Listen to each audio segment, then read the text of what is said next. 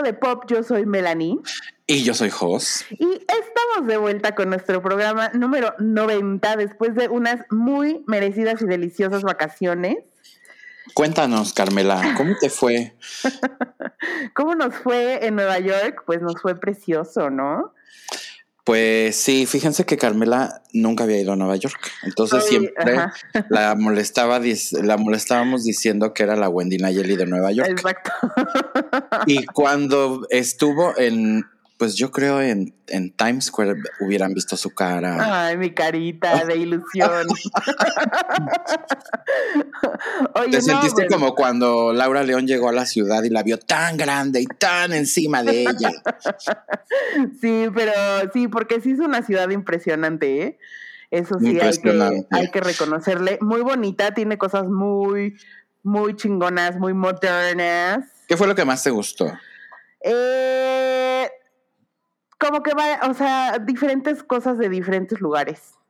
Ajá. o sea, me gustó Soho, me gustó ir por, o sea, por ejemplo, ese, el Highline Park.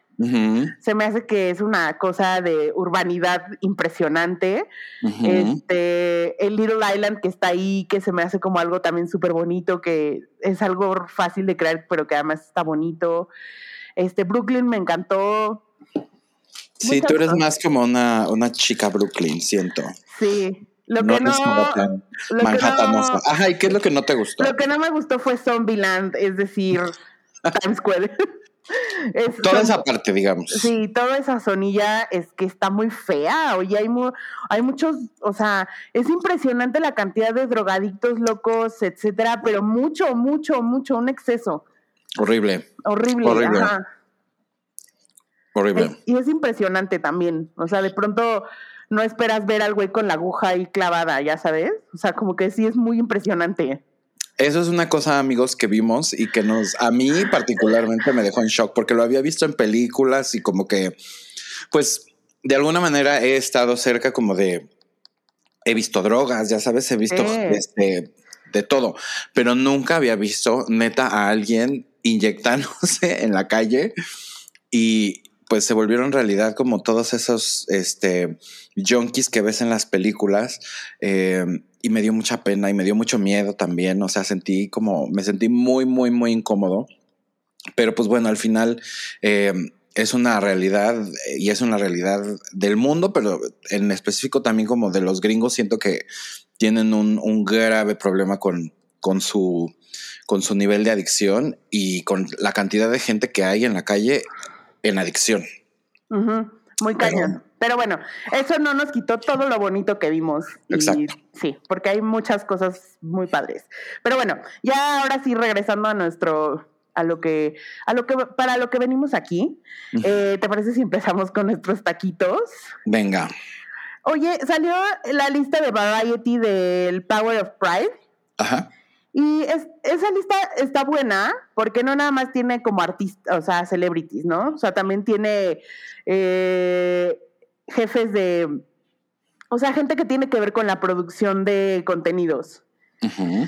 Que obviamente tener a esta gente en puestos de poder, pues también ayuda a la visibilidad de la comunidad, ¿no? Entonces. Sí. Eh, y, ¿Y qué es lo que van a, o sea, qué es lo que van a buscar con esto o qué va a pasar? ¿Cómo? Pues sí, es un grupo, ¿no? De gente y una, ¿o qué es? Es un power list. Por eso, pero o sea, estas personas están en el Power List solo por lo que hacen o van a juntarse a hacer algo o hicieron, no sé, una premiación y dijeron... No, es una lista que sacó Variety de gente que trabaja en el medio del espectáculo, ya sea este, escritores, directores, este, ejecutivos de empresas y, y celebridades también, cantantes, etcétera, y los pusieron en esta lista porque eh, a su punto de vista hacen una diferencia en el mundo, eh, poniendo como en alto la comunidad. Como la, edición de aquí de, de, de, expansión, de diversidad, que también pura, pura gente súper comprometida y súper no, bueno. Eh, pero bueno, pues por eso Mexiquito y otros lugares. Pues este, qué bueno, la verdad, yo creo que conozco a la mayoría de los que están en esa lista. Eh, sin embargo, creo que eh, me gustaría ver también, o me gustaría empezar a ver caras como nuevas, ya sabes, como caras que ya no sean como los mismos de siempre, porque aunque se reconoce que a los mismos de siempre estén todavía ahí haciendo cosas, pues creo que hay como diferentes creadores y figuras y, gente como más joven que también ya traen como otro, otro tren de pensamiento. O sea, yo ya, ya no veo que ya nada más es como eh, la, la agenda como de lo gay, ¿no? Y como todo como muy cargado específicamente al tema gay. De repente obviamente tuvimos la parte, este, lésbica por ahí con algunas cosas que, que, sucedieron, pero ya ahorita ya estoy viendo que más bien el rollo ya va como de el tema trans, el tema de lo no binario, el tema del género, el tema, ¿no? Eh, y, y, siento que muchos de estos nuevos creadores son los que traen justamente este, este chip. Sí, de hecho, en la lista, digo, te esperas, ¿no? Está Elliot Page, por ejemplo, ¿no? Que sí creo que su salida del del closet trans, no sé cómo decirle, sí fue como algo que impactó eh, de cierta manera positiva, porque viste todos los mensajes de, de support, de apoyo que le dieron todo el mundo, ¿no? Luego también está Bowen Yang, que es el de SNL, el chavo, de, el, chavo de SNL, y, y él además es el primer chinoamericano en estar en SNL, y además es gay. Entonces, como que la, o sea, lo que él trae a la mesa en SNL es una diversidad que no, o sea, no tenía nada, o sea, una manera inclusiva que hacía mucha falta en ese programa. Y también, y también que la diversidad no se trata nada más de la preferencia sexual, sino también de todo tipo de personas, ¿no? Entonces, el ver aquí a un, a un asiático y luego ver gente este, afroamericana y luego este, pues Ellen Page, que es lo más white del mundo, ¿no? Este, y sin embargo, eh, perdón, Elliot. Y sin embargo, pues todos tienen como el, mismo, el mismo. Y, y, por ejemplo, está Hunter Schaffer, ¿no? Que sí te esperas que esté una Hunter Schaffer ahí, pero también está la niñita, está Jazz, que es otra niña trans, y luego está el, por ejemplo, el creador de, o uno de los ejecutivos de HBO que está detrás de Succession y de grandes series, pues también es una persona eh, gay. Entonces empiezas a ver que, que ya, o sea, ahí también en puestos muy importantes de... Eh, esta diversidad que lo único que hace es hacer más rico el contenido. ¿no? Y que los únicos que nos beneficiamos somos nosotros que vemos la televisión, el cine, la música, etcétera. Este, pero sí creo que se está abriendo demasiado ahorita mucho. Eh, creo que va a ir cambiando con los años. Creo que ahorita se trata de aceptar ser yo, ¿no? No seas quien seas, como seas y del color que seas y tal. Em, em, y lo único también que me gustaría como que sucediera es que este tipo de cosas dejaran de ser como expuestas solo en el, en el mes del, de, de, junio. Eh, porque al final del día creo que tiene que, cuando, híjole, no creo que nos toque a nosotros ni a nadie de los que nos escuchan, pero cuando este rollo llegue a que la gente en realidad ya no le importe de la manera en la que le importa ahorita y que más bien sea como a X, entonces vamos a poder ver a estas personas también incluidas en listas de Powerful People de, o sea, de otras cosas que no sean específicamente gays. Que no estoy diciendo que no suceda, pero al final del día, como que siempre creo que en el, en el mes de junio, que es el mes del, del Pride, este, pues siempre todo se enfoca en, en, en, en, darle esa visibilidad, pero después de eso ya como que no sucede tan frecuente. Entonces pues estaría bueno que pasa igual con el cuando el marzo es el mes de la mujer. pasa igual, o sea, siento que es nada más una oportunidad editorial. Creo que eh, lo que está bueno es que también ya le estás dando una visibilidad mucho más grande al tema. Que siento que antes era como la lista de los gays de Hollywood y salía ahí la foto bonita y ya. Ahorita le estás dando una visibilidad a gente que está creando cosas para la comunidad, ¿no? Sí. Bueno, en otras noticias, eh, bueno, se llama eh, Variety's Power of Pride List, por si la quieren buscar y leer quiénes están ahí. Eh, en otras noticias, eh, se anunció que va a haber una película de HBO que se llama Days of Abandonment y va a salir Mary Louise Parker y Natalie Portman. Suena a que va a estar buena. Suena a que va a estar buena. Pues mira, Natalie Portman, o sea, sí es buena actriz, siento, pero no es como una de las que yo diga, me gustó mucho en, en, Black Swan, pero luego la ves, no sé, en Thor y dices, como que no es consistente, siento. y, y, la otra es quién, Julianne Moore. No, Mary Louise Parker. Mary Louise Parker, Nancy Bodwin. Ajá. Ay, la amo. Y ellas se parecen, de hecho, o sea, como que físicamente podrían ser hermanas, ¿no? Pues no, no van a ser hermanas. La historia trata de que Natalie Portman es una chava como que se ve que, que estudió y se es una mujer este, accomplished, pero luego se casó y dejó todo eso al lado por estar casada y luego el esposo la deja y ella se encuentra en un punto de la vida donde no sabe ni qué pedo, ¿no? Entonces se va a cruzar con Mary Louise Parker, que nada más la descripción del puesto es como, la descripción del puesto es como una mujer misteriosa. Y entonces ahí va, algo pasará. No, no se sabe mucho todavía que está basada en una novela, entonces igual si la googlean seguro le sale el plot, pero este, pero suena bien, porque además era lo que hablábamos, ¿no? Que te decía, Mary Louise Parker es buena actriz, es que solo me acuerdo de ella en Wits. No, sí, yo creo que sí. También me acuerdo de ella en, en Boys to the Side, mm. con, con Whoopi Goldberg y, y este, y, y Drew Barrymore. Muy de los noventas, ¿no? Pero salía de que tenía sida. Entonces era así como eh, un tema.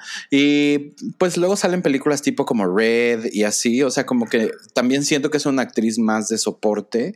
Eh, protagonizó en, en Weeds y, la verdad es una gran actriz. O sea, solo por Weeds yo te podría decir que es una gran actriz. Es buenísima. Eso sin duda. Y además me gusta su cara, me gusta su nariz, ya sabes. O sea, como que su nariz específicamente me gusta.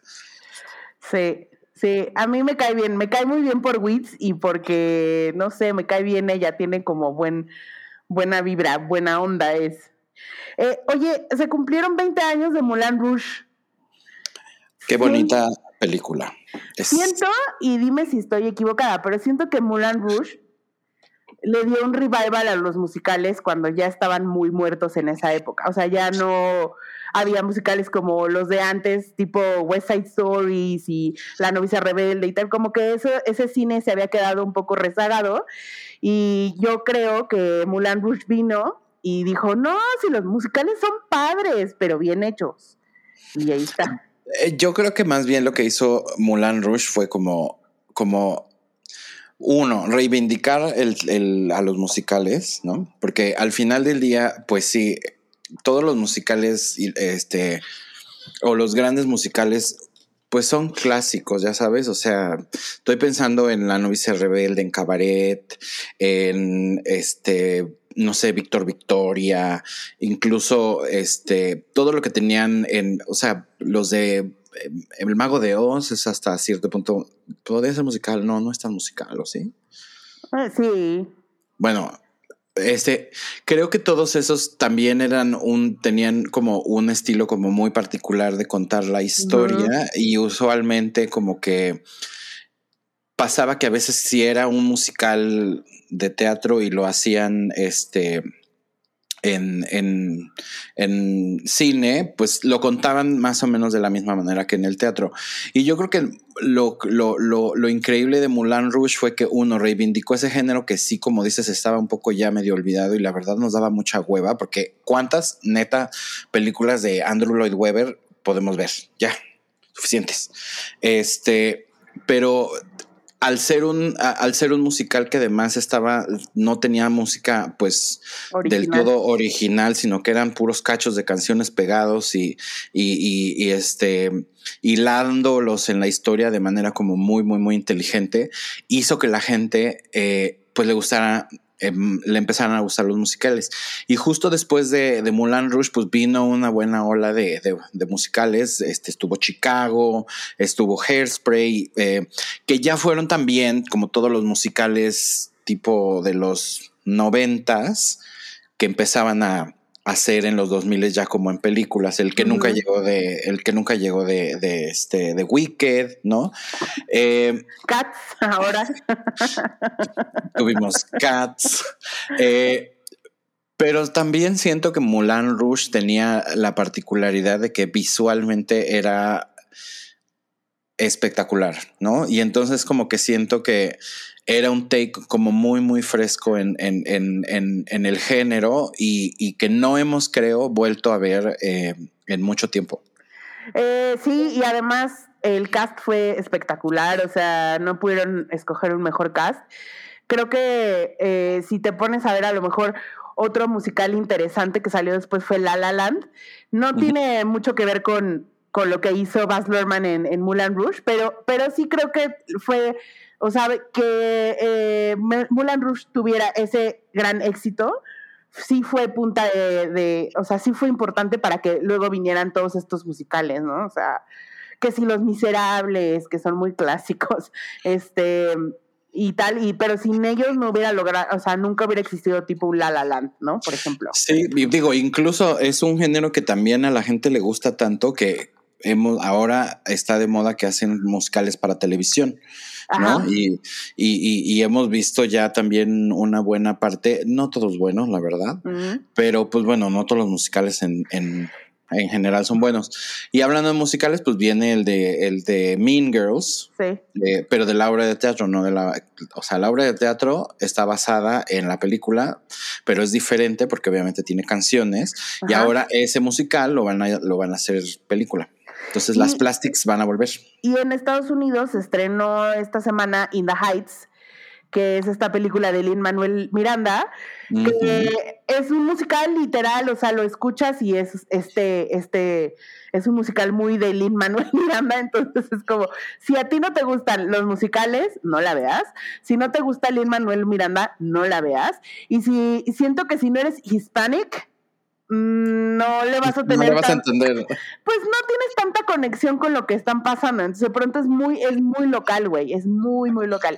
Tiene números muy bonitos y, como muy padres, pero está cansona, ¿eh? O sea, sí es como.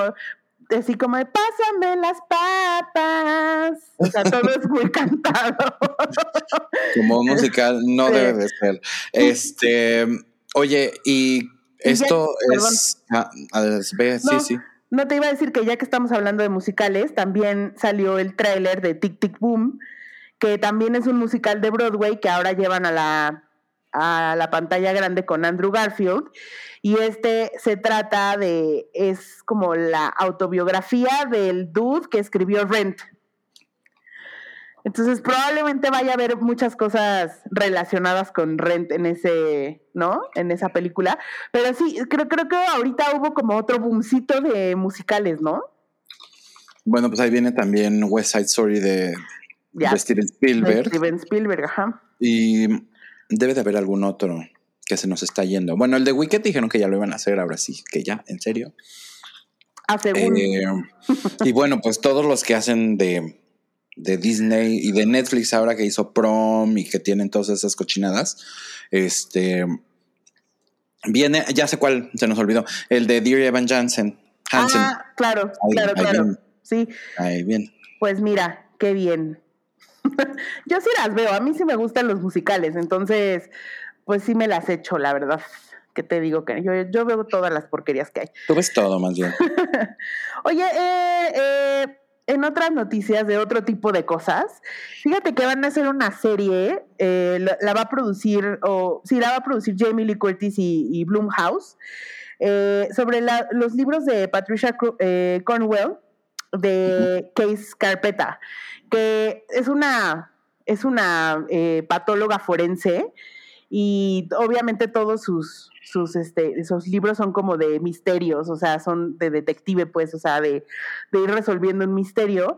Eh, eh, eh, yo he leído un par de ellos, de esos libros, y a mí lo que me gusta de, leerlos es que, es que Patricia Cornwell es una persona que ha estudiado para poder escribir esos libros. Es, muy meticulosa en todo lo que pone. O sea, si tú googleas, si es cierto que la piel se deshace con bla, bla, bla, es cierto. ¿sabes? O sea, es muy meticulosa en ese sentido. Entonces creo que pueden ser interesantes. Lo que no sé es, pues ya están bastante viejones los libros. O sea, digamos que son como ochentas, noventas. Y no sé si lo van a hacer en esa época o lo traerán a la, a la actualidad, pero pues son, suena bien, o sea, son libros bastante buenos, con historias buenas. Y va a salir, obviamente, ella. Jamie Lee Curtis. ¿O no? Pues no necesariamente, igual en una de esas hace algún cameo, pero como, como Kay, Scarpeta no creo porque es como un poco más joven.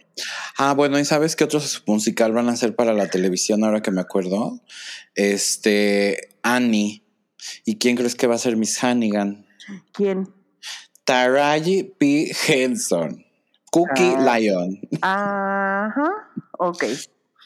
I mean, sí puede ser mala, porque Cookie era muy mala. Era sassy, mala. Sí. Pero, pero ya, oye, y mm, entonces no sabemos si va a salir Jamie Lee Curtis. Yo pensé que iba a ser de terror, fíjate, porque Blumhouse. Blumhouse, eh, ajá, y, y como que eh, Jamie Lee, eh, Jamie Lee pensaba que era que tenía que ver con Halloween. Sí, es que de ahí se conocieron esos dos, Blumhouse y, y Jamie ¿Y Lee que Curtis. no, y que no Blumhouse solo hace películas de terror? No, Ah, no. Fíjate que no hace cosas de suspenso y así, pero obvio, o sea, de donde lo reconocen es de todas las, las películas de terror que hace, pero no. O sea, ellos hicieron, por ejemplo, la del hombre invisible, que, o sea, es más suspenso que terror. Está Sí. buena esa, ¿no? Es la Sí. de la de Elizabeth Moss. Sí, esa. Mm, Está buena. Sí, está buena. Y luego, bueno, hablando de cosas de terror, ya se confirmó que Rob Zombie sí va a dirigir la película de The Monsters. Eh, al parecer es una producción de Universal Studios del, este, de una de sus productoras y probablemente lo más seguro y lo que se está rumorando es que esta película vaya directo a Peacock. Mm, Ajá. ¿Por qué. Peacock?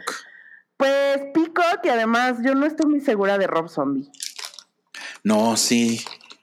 Rob Zombie eh, dirige terror. Y yo creo que más bien lo que va a pasar es que le va a bajar dos rayitas a. Es que Rob. Zombie es muy gore. Es muy gore. Es muy gore. Entonces, por eso me da como. Y además es un proyecto que él ha tratado de que le produzcan desde hace 20 años. Por lo cual me hace pensar que a lo mejor no está tan bueno. Porque 20 años persiguiendo esta chuleta es porque a lo mejor no tienes algo sólido que digan, sí, a huevo, está bueno, haz- hazlo.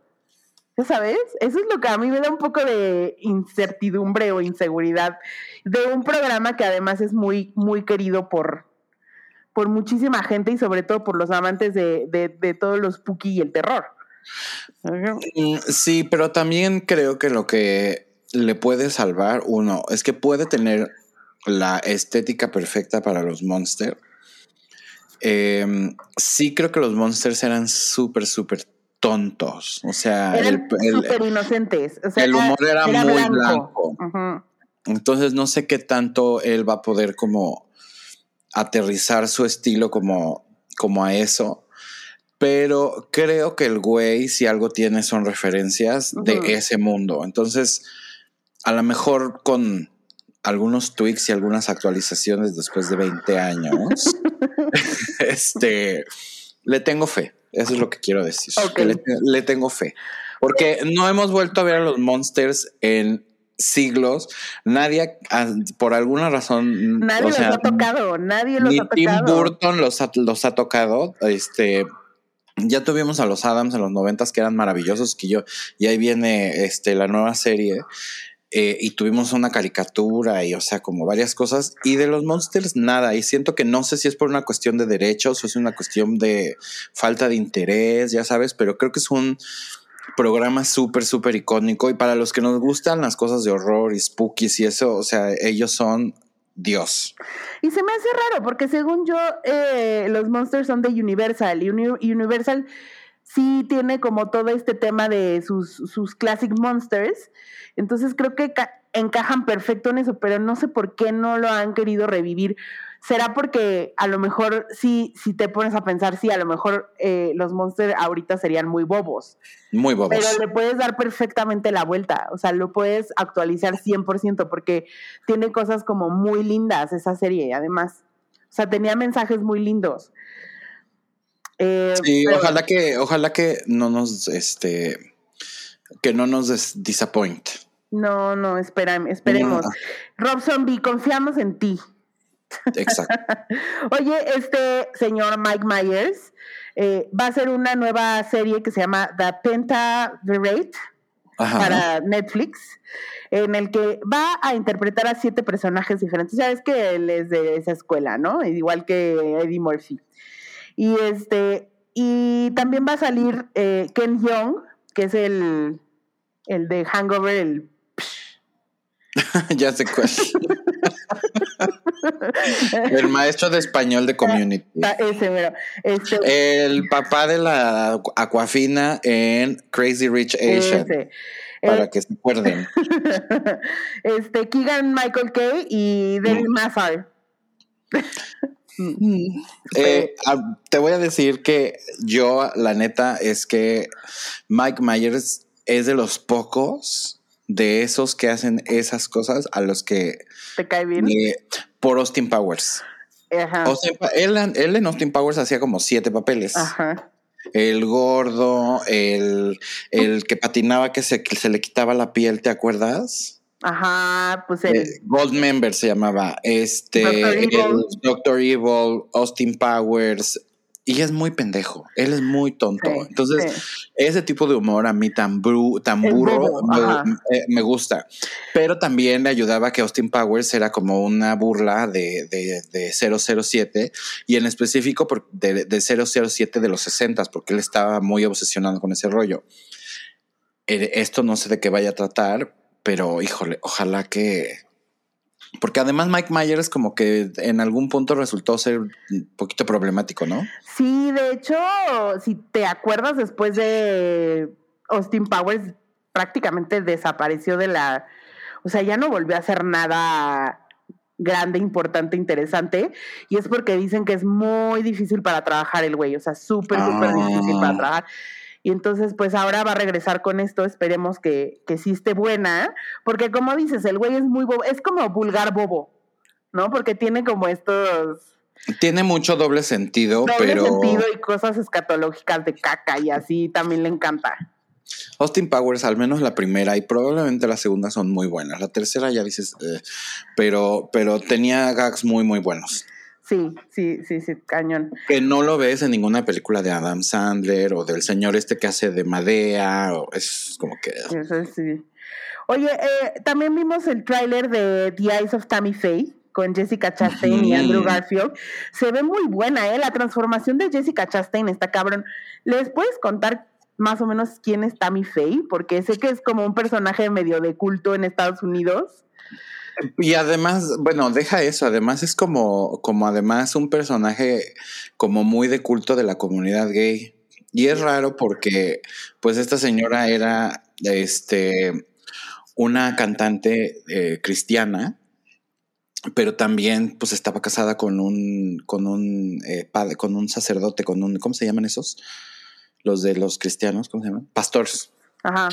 Eh, pero el chiste es que obviamente, pues, se volvieron, ya sabes, como muy famosos y ella de repente tuvo hasta un talk show y se volvió una personalidad de televisión al grado de que la vimos en alguna de las temporadas de The Surreal Life de VH1, ¿te acuerdas? Donde, que era como un Big Brother de famosos, pero metían a Vanilla Ice y a Mini Me y todos esos horribles.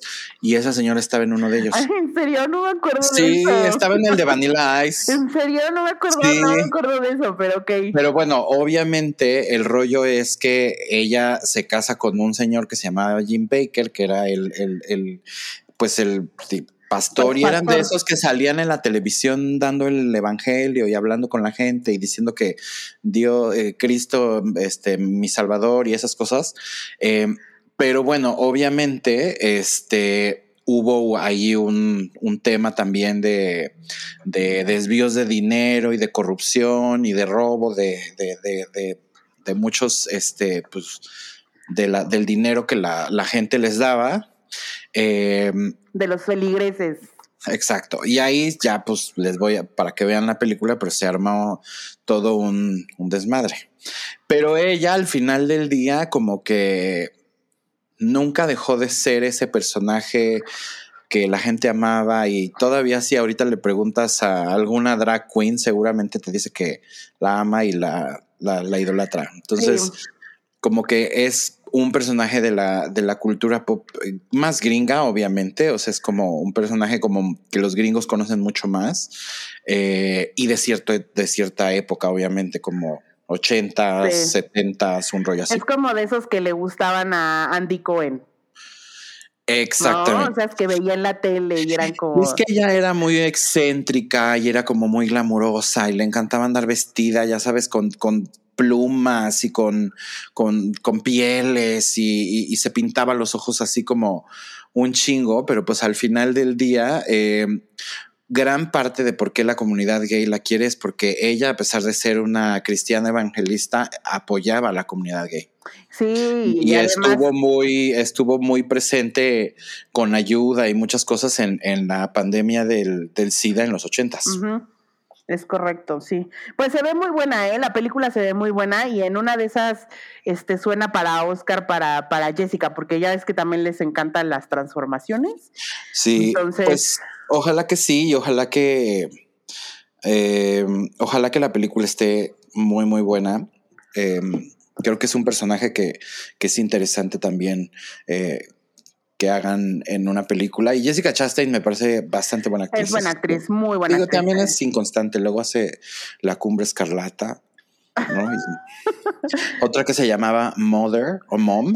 La Cumbre Escarlata la hizo ella. Ah, sí, era la hermana. Sí, era la hermana. Este, una que se llamaba Mom, muy mala también. Pero tiene esa de Molly Game y esas que son muy buenas.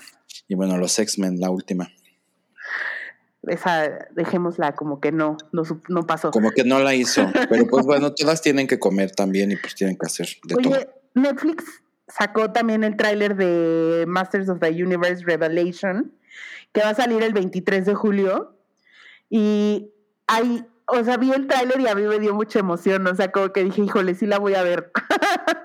Obvio. Y, no, y luego me dio risa porque yo canté toda la, toda la canción que viene en el tráiler y no sé por qué en mi mente pensé que era como la canción original de He-Man, hasta que tú después me sacaste del error.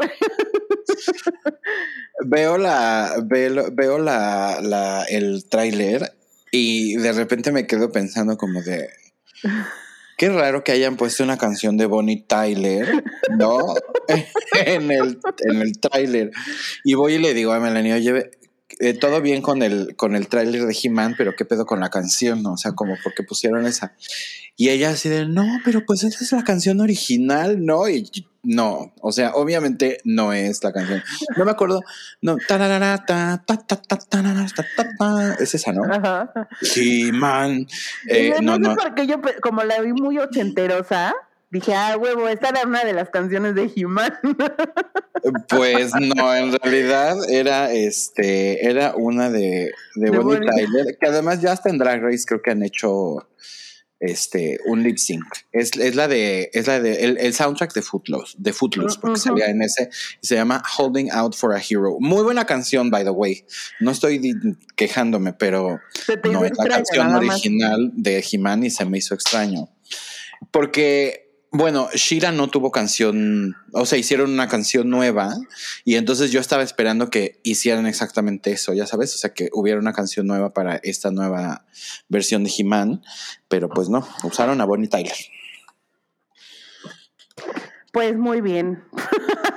a mí me da ilusión. Sale esto el 23 de julio, amigos millennials, que sí la vimos, la original, y que nos hace ilusión.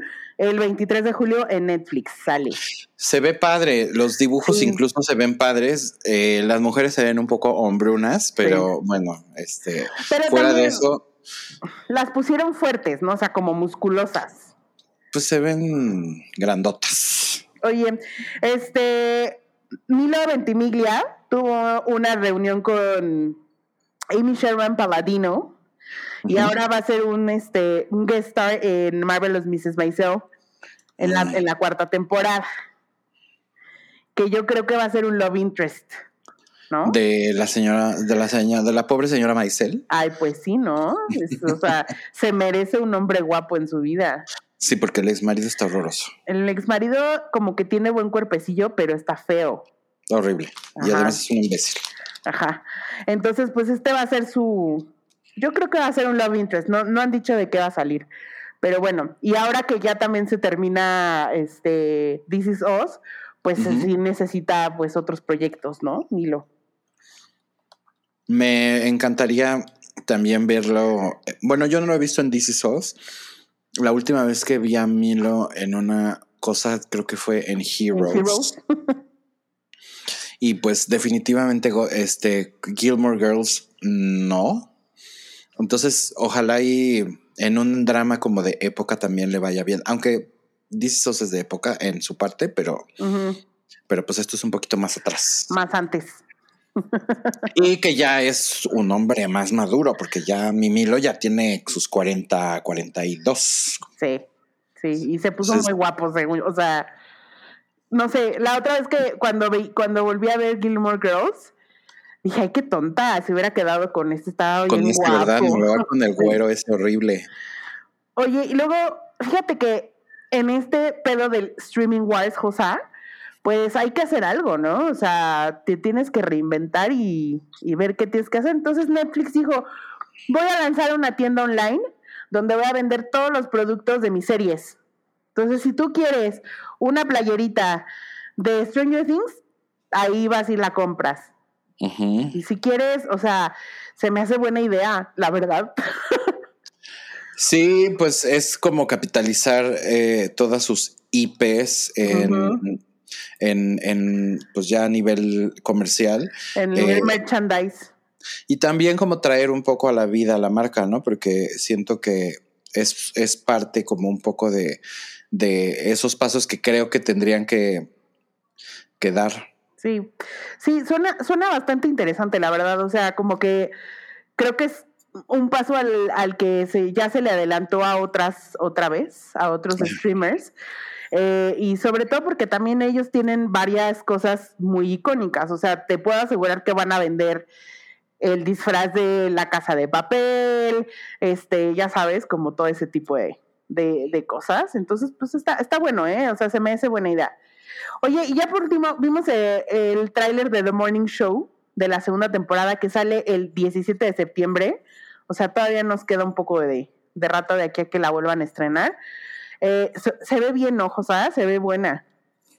Pues ya hay eh, además otros personajes que eso está, eso está padre. va a salir, ¿cómo se llama? Hassan Minash.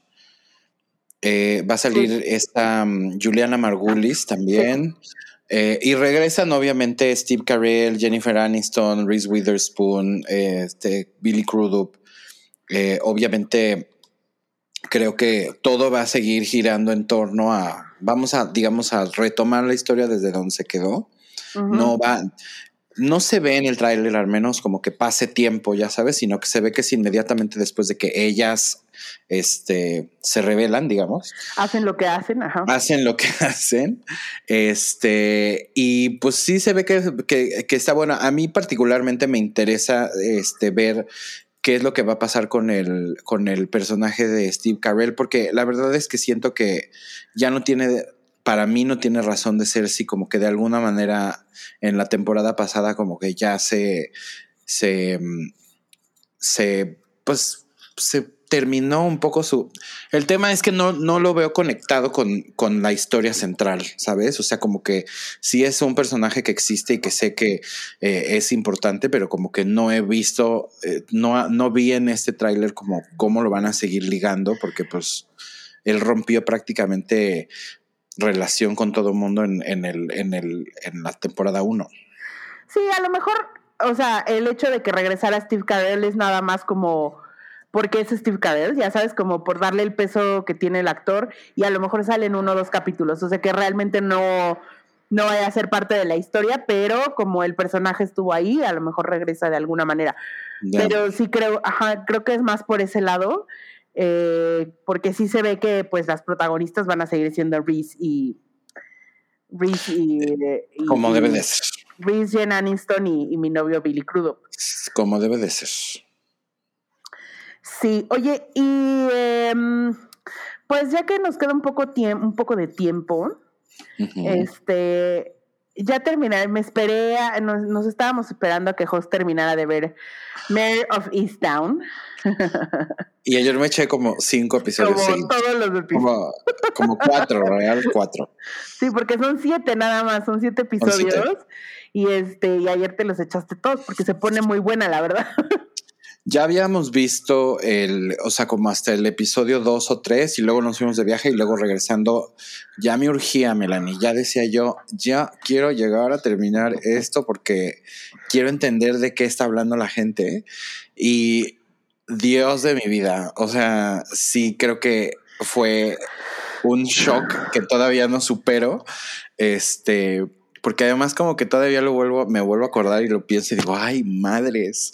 Em, creo que lo que más me gustó es que la historia todo el tiempo, a pesar de que es en un pueblo horrible y a pesar de que es de un tema horrible, este, como que hay muchos giros de tuerca que todo el tiempo te mantienen este enganchado. Enganchado con el, con, con, con la historia. Y ella, particularmente ella, que digo, me parece un pedazo de actriz, Kate Winslet es una gran actriz, pero a pesar de ser tan seca y tan osca y tan, este, tan fría hasta, eh, hasta cierto punto, como que eres muy, ella es muy empática. Eh, ella es una detective de la policía en un pueblo en el que todos se conocen. Entonces, si arrestas al, al, de, al que se está, no sé, al, drogadicto, todo el mundo es el hermano de tu amiga, ¿no? Este, y la verdad es que la historia, eh, primero como que te hace de, como tú sacar tus propias como teorías, pero ninguna de tus teorías, ninguna. es, verdad. ninguna. Y al final como que ya dices, no mames que va a ser esto, no mames que va a ser esto. Y sí, amigos, termina siendo eso. Eh, eh, definitivamente es una miniserie que yo recomiendo 100%. Eh, es, es, de lo más padre que he visto en los últimos meses. Eh, y, creo que todos, además, los actores están súper bien. Ella, bueno, o sea, ella está en el Olimpo y los demás abajo. Pero la, la, la chava que hace de su amiga, muy buena actriz. Em, sale Guy Pierce en ahí un personaje, sale Evan Peters, que también me gustó verlo ya en, en, otro papel completamente diferente, fuera del universo además y de las garras de Ryan Murphy. Me gustó verlo como como en este, en este rollo un poco más serio, se ve que puede ser un, un, actor que te puede dar como un poco más de rango. Eh, la mamá la amo. Güey, Jan Smart, Jan Smart es la mamá y es, güey, es maravillosa actriz. Y quiero ver ya evidentemente Hacks, ¿no? Porque... Porque además lo que hace la mamá es que le da un punto de comedia, es como un comic relief de cierta manera Ay, pero. Muy triste, sí, pero de pronto sí te da risa algunas cosas que hace y dice. Es muy una mamá, eso 100%. Sí. No, es una mamá metiche, opinona, este, que sí, todo puede venir como de un lugar de. De amor de amor, pero tough love, ¿no? O muy a su manera, digamos. Y, muy también muy imprudente, porque también hay una parte donde se muere una, una, vecina, una señora, y dice, ay, se murió por ir a comprar Cheerios.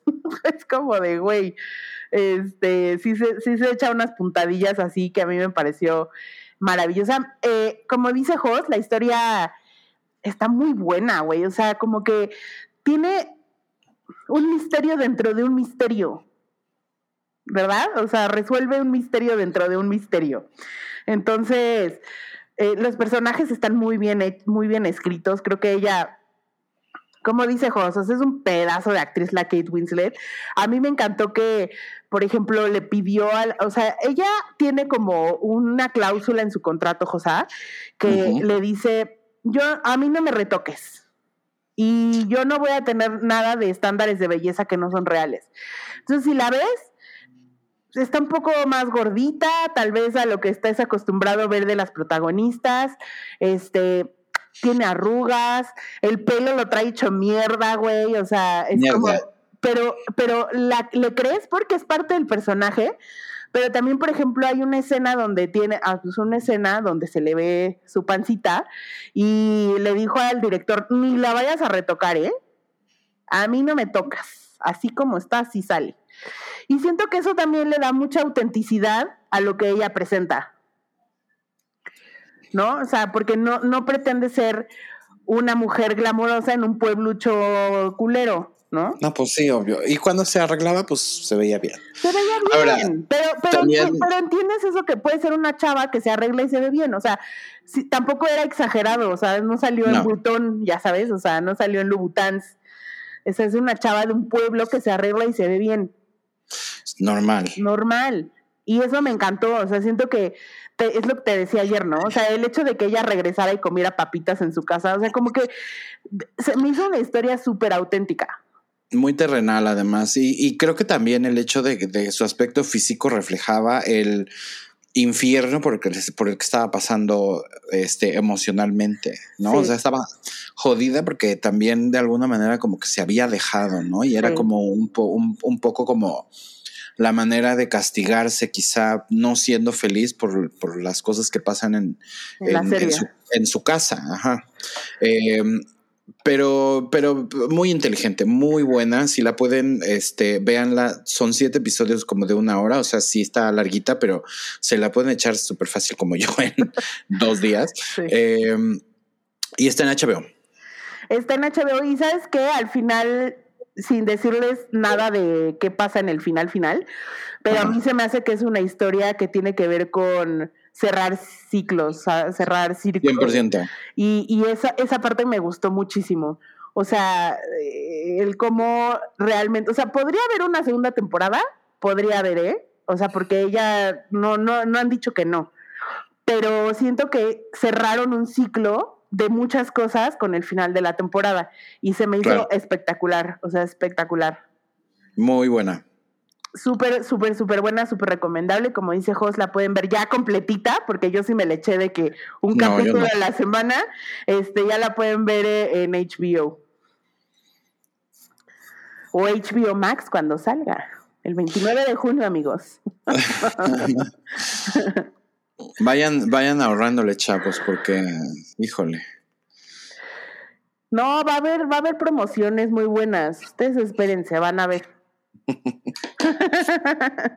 este, y pues ya, no sé qué, ¿quieres eh, eh, eh, que hablemos de nuestros taquitos? Hoy va a ser un programa más cortito, ya, qué bueno. Sí, bendito, bendito. mi taquito de pop, muy rápido, es para la señorita Lord.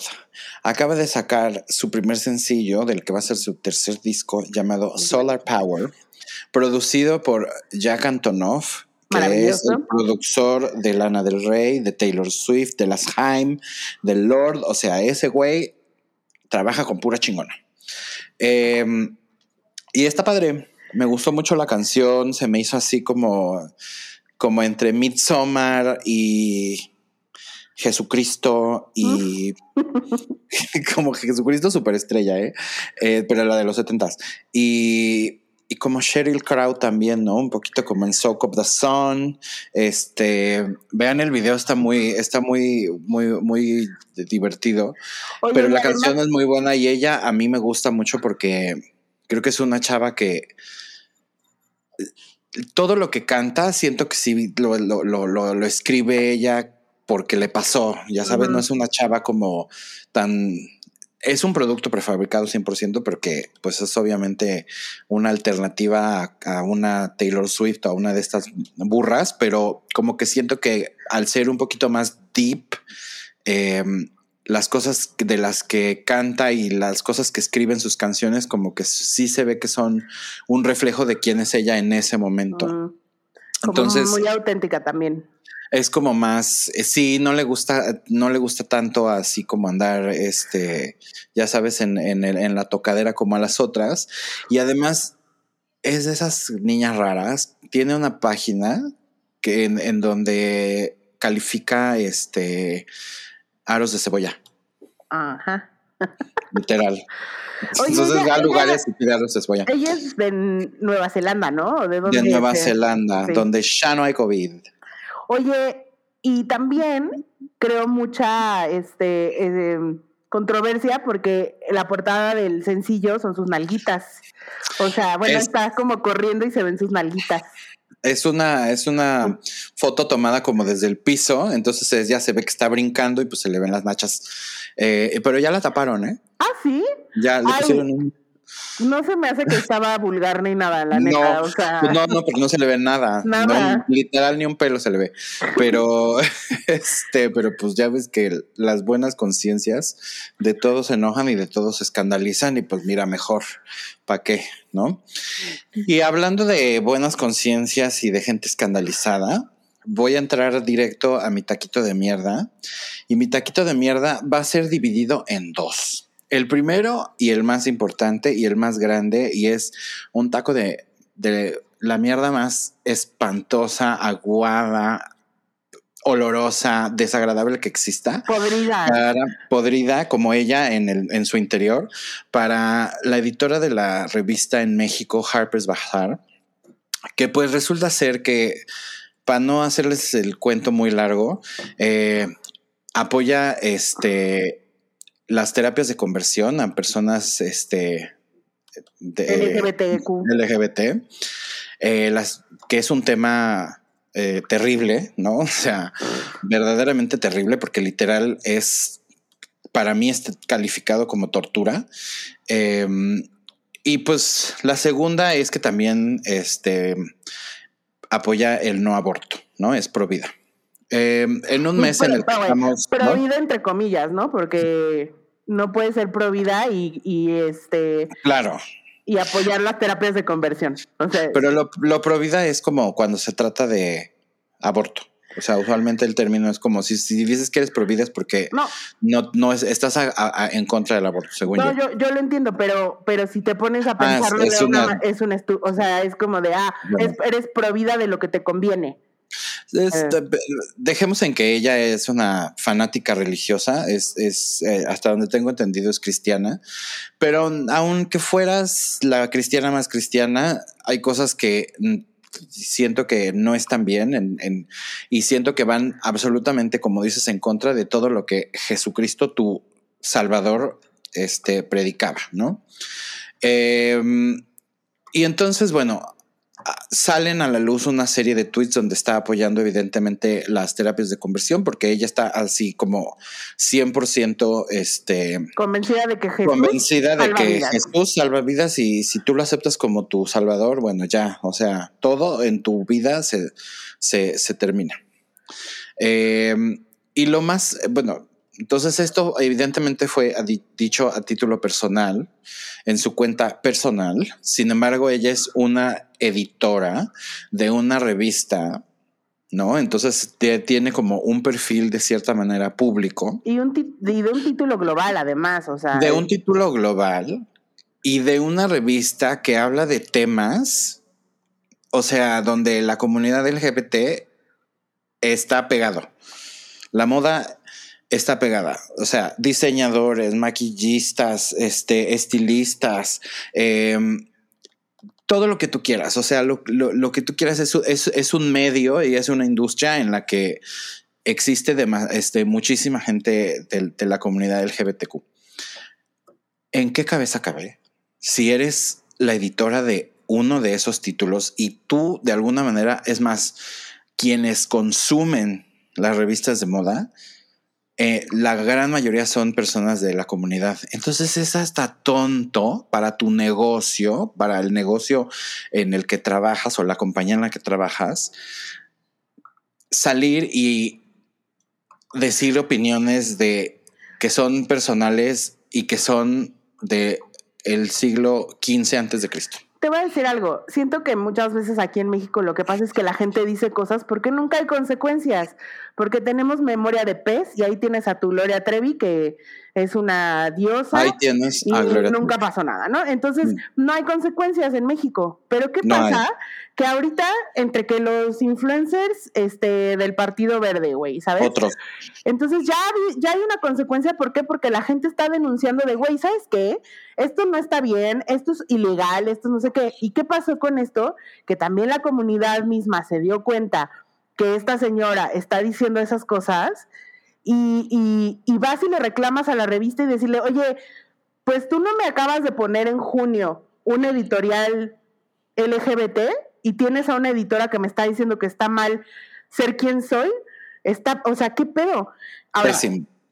Pésimo, o sea, y la respuesta de la revista en México. El segundo taquito de mierda. Terrible. Es, justamente la respuesta de la, de la revista, porque la revista lo que dijo fue como de, ay, nosotros, y ojo, fue la, la revista en México dijo lo que dijo porque la revista, el título en internacional, tuiteó algo que decía como de Harper's Bazaar es un lugar en el que no se permiten, o sea, así, no cabe este tipo de cosas, ¿no?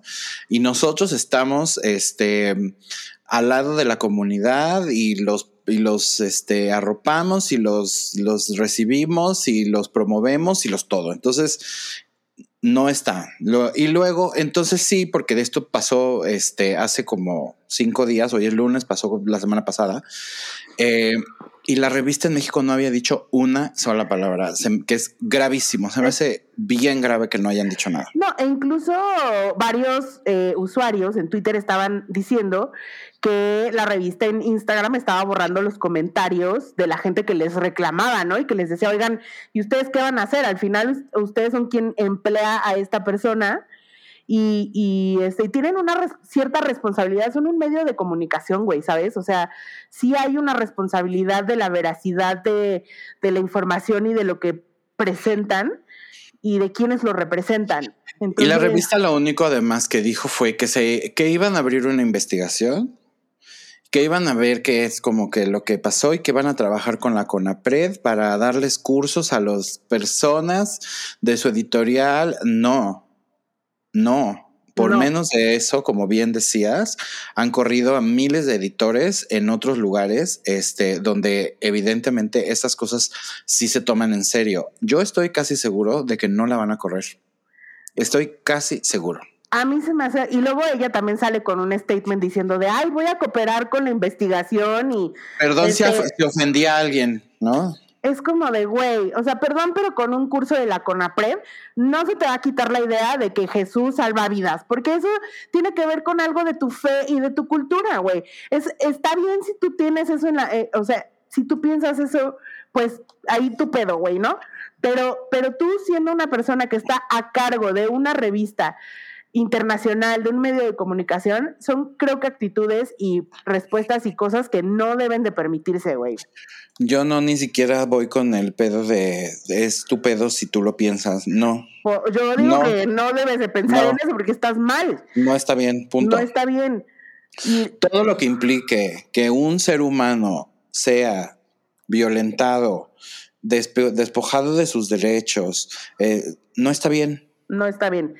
Y luego, o sea, también eres una revista que está dirigida a mujeres y también pones como tu tema pro vida, es como, híjole, o sea, se me, me, parece una incongruencia y una hipocresía de lo más grande que se ha visto en esta historia.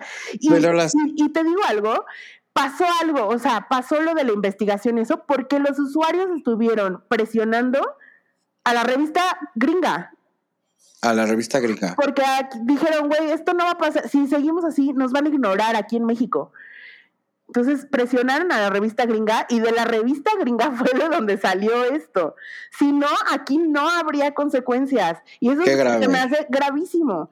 Pero otra vez volvemos a lo mismo, porque además creo que también las marcas y la gente que apoya esas revistas eh, es parte del problema. ¿Me explico? Si yo como marca no sé, estoy pensando en una marca que se diga eh, súper eh, pro diversidad y LGBT y súper pro este, las mujeres y súper pro todo, ¿no? Y trabajo con una marca, un medio como Harper's Bazaar, yo estoy apoyando eso. Sí. ¿Me explico? lo mismo las marcas que trabajan con los influencers que hicieron lo del verde. Eh, cuando les dejen de dar trabajo, es cuando van a entender los otros imbéciles que, vienen detrás de ellos que no está bien hacer las cosas que hacen. Bueno, yo por lo menos tengo todas mis cuentas, eh, los bajaron de campañas, cosas que había con ellos, a los influencers, y creo que lo mismo debería de aplicar para las marcas que trabajan con revistas. O sea, de cierta manera digo, híjole, pues el título no tiene la culpa, ¿sabes? Pero sí, Pero tú puedes presionar, o sea, sí tiene, claro que lo tiene. Si el título en ese momento hubiera dicho, esta señora se va de aquí porque nosotros no somos así. Es de acuerdo. De acuerdo. Pero tú como marca te quedas sabiendo que la editora tiene ese tipo de views, es que también te pega a ti como marca. Sí. Me explico, te hace, te hace no coherente con eso. No, y también la gente que trabaja con ellas. O sea, la gente que trabaja con ella. No, y te digo algo, también es como, o sea, y lo pienso, es como de, o sea, me dio coraje porque además lo pones en junio, cuando tienes una editorial de moda del LGBT. Qué hipocresía más grande. O sea, ¿cómo tú puedes venir y pensar esto, pero al mismo tiempo quieres venderte, vender una revista porque está de moda, que en junio es el mes gay? Es una, o sea, de verdad, un poquito. Es hipócrita, pero además es, es, es mucha soberbia y es mucha estupidez. Es mucho, es mucha, esa señora es una estúpida, es una imbécil. O sea, yo la veo en la calle y la voy a escupir en la cara. Así de fácil. yo por lo pronto no soy tan radical como Jos, pero por yo sí lo seguía en redes sociales y los, por lo menos los dejé de seguir eh, no les voy a consumir ni un nada. ni les mandes comunicados, ni trabajes con ellos, ni busques trabajar con ellos. Guácala. No tengo nada que mis marcas necesiten de esa revista, pero si alguna saliera, prefiero tipo trabajar con él, que se me hace algo mucho más. Díganle no a Harper's Bazaar México. Hasta que no, hasta que no resuelvan esto. Sí, no, qué terrible. O sea, qué terrible que la que la, el jalón de orejas tuviera que viniera venir de, otro Estados, lado. viniera de Estados Unidos porque, porque les empezaron a pegar a ellos. Y para quienes se quieran enterar del chisme completo, la editora se llama Lucía Alarcón y la encuentran literal poniendo su nombre en el Twitter, sale y salen todos los pantallazos de todas las babosadas que dijo. Exacto. Yo ya le fui a mentar la madre a la hija de puta. Me dije, ahórratelo, gata, imbécil. Este. Yo, la acusé con Diet Prada, pero no me hicieron caso. Bueno, pero nosotros hicimos lo que, lo que debíamos hacer.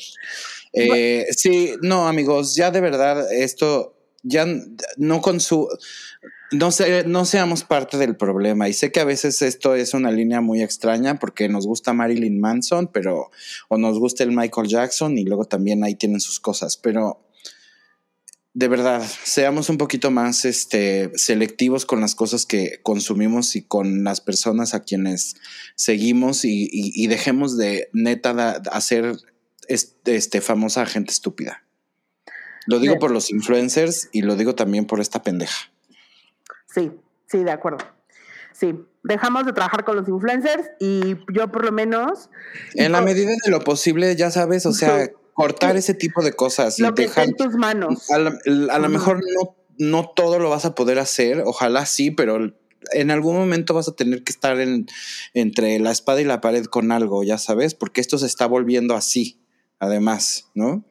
Pero, pero eh, a este tipo de, de, gente estúpida, neta, dejemos de darles este espacio en nuestras vidas. No, y también, ah, o sea, lo que sí tiene que haber es consecuencias y repercusiones de las acciones de esta gente, porque no puedes ir por la vida pensando que puedes decir lo que, lo que quieras o pasándote la ley por el culo, porque también, perdón, pero promover las, este, las eh, terapias de conversión es un delito, es un delito, está tipificado en la Ciudad de México. Entonces, si te quieres pasar la ley por el culo, pues no, va a haber consecuencias va a haber consecuencias.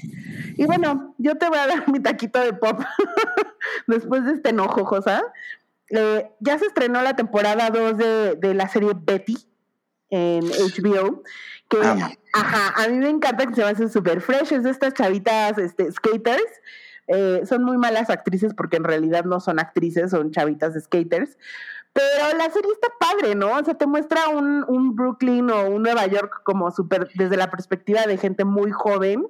Em, y, está muy cool. Ya, ya hay un capítulo en, en, HBO, la ponen como semanal, pero no son muchos capítulos. Entonces, eh, pues ya está. Me encanta. Sí. Betty, me encanta. Eh, las niñitas no saben actuar muy bien, pero sabemos que no son actrices, o sea, las pusieron porque andan en su patineta y son, son como, buenas. Como si fuera un mini, mini documental. Como documental, exacto. Pero están padres. La, la, la, niña de las chichis expuestas la amo, la amo. Sí. ¿Cómo se llamaba? Baby Bear, ¿cómo se llamaba? Ajá. Baby Bear. Y mi taquito de mierda va para, para, para el crucero de Friends. O sea.